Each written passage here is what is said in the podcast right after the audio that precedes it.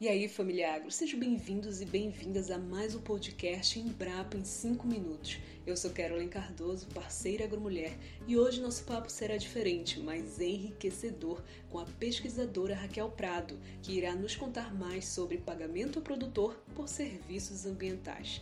Raquel Prado atua na área de pesquisa e desenvolvimento da Embrapa Solos, graduada em Ciências Biológicas, mestre e doutora em Ciências da Engenharia Ambiental. Ela também atua na especialização em Planejamento e Gerenciamento das Águas pela Universidade Federal da Amazônia e é especialista em pagamento por serviços ambientais, um mecanismo que premia produtores rurais que conciliam a produção agrícola com o meio ambiente. Vocês sabiam disso? É um assunto de extrema importância ambiental. Raquel, seja muito bem-vinda. É uma grande satisfação tê-la aqui no podcast contribuindo com este conteúdo. Bom, sabemos que você é uma das maiores especialistas no Brasil nesse assunto. Então, gostaria de lhe perguntar: no que consiste o pagamento por serviços ambientais? Olá, Carolyn. Obrigada pelo convite. O pagamento por serviços ambientais é um mecanismo voluntário onde é necessário, de um lado, você ter um pagador, né? É, um indivíduo ou, um grupo de indivíduos, e do outro lado, um recebedor, né, por intervenções, práticas conservacionistas realizadas em sua propriedade. As iniciativas de pagamento por serviços ambientais é, incentivam, então, práticas de recuperação florestal voltadas à proteção de nascentes, matas ciliares e áreas com maior risco de erosão.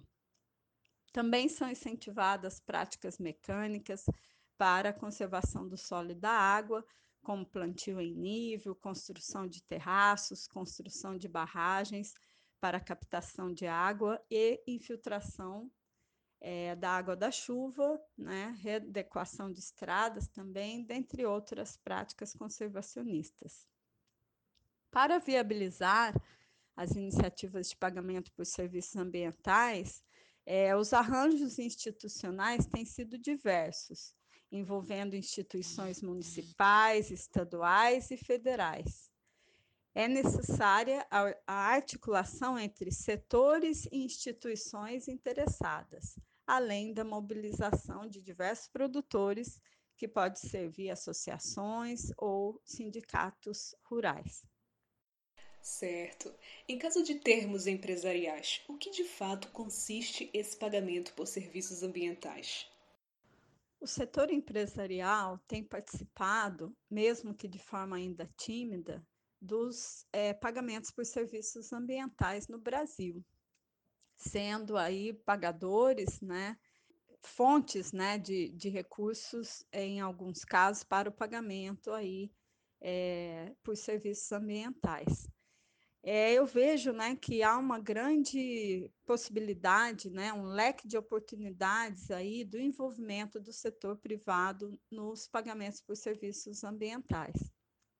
É, esse setor pode, então, apoiar né, esses programas em bacias hidrográficas onde eles estejam é, instalados, né, porque é de interesse também é, do setor industrial, empresarial, que se tenha, por exemplo, água de boa qualidade, né, dentre outros serviços aí prestados, serviços ambientais.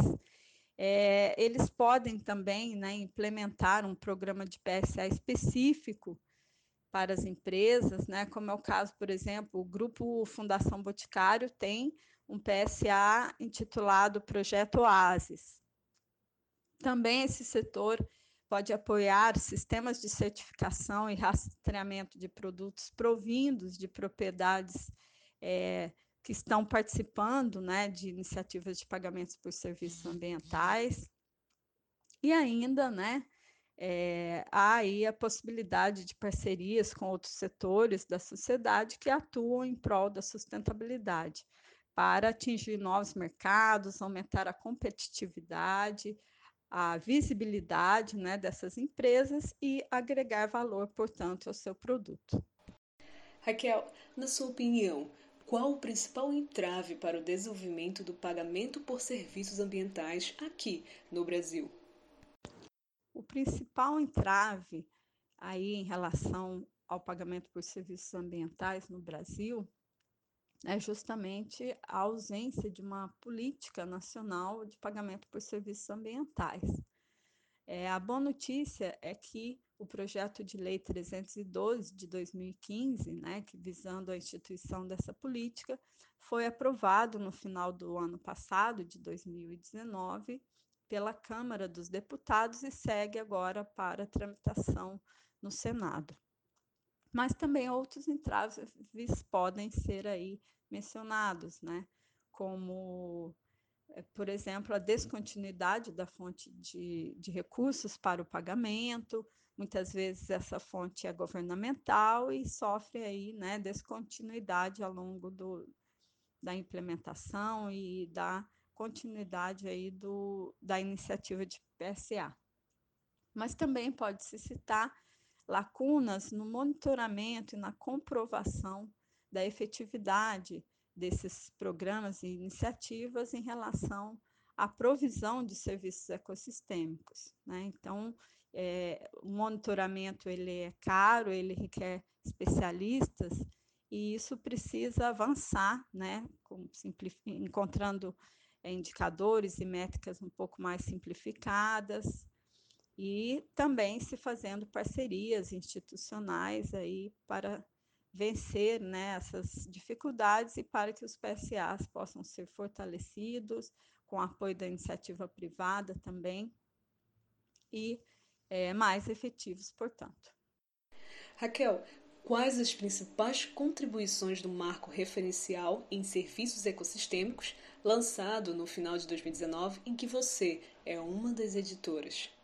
O marco referencial em serviços ecossistêmicos que lançamos em 2019, conceitua os termos envolvidos na área de serviços ecossistêmicos e ambientais, apresenta o seu histórico e evolução no Brasil, mostra os instrumentos legais e políticos que regulam os serviços é, ecossistêmicos no país, explica suas relações com a agricultura e ainda traz a importância da pesquisa científica e inovação para aumentar a provisão desses serviços.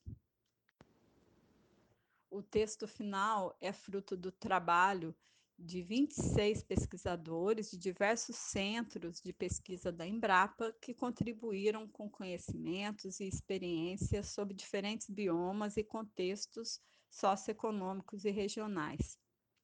O fato do livro estar escrito em português é também um diferencial que beneficia diversos públicos, como professores e alunos de graduação e pós-graduação, pesquisadores da Embrapa e de outras instituições, além de interessados em saber como utilizar a abordagem de serviços ecossistêmicos em empresas e negócios em geral servirá também como um documento de referência para ações parlamentares e dos poderes executivos na elaboração de políticas públicas.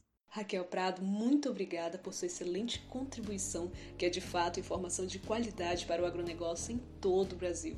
Obrigada à área de comunicação da Embrapa e à equipe Agromulher. Você também, ouvinte do podcast Embrapa em 5 Minutos, obrigada por sua participação. Siga a Agromulher nas redes sociais e compartilhe este conteúdo que semanalmente estamos trazendo a vocês. Um forte abraço.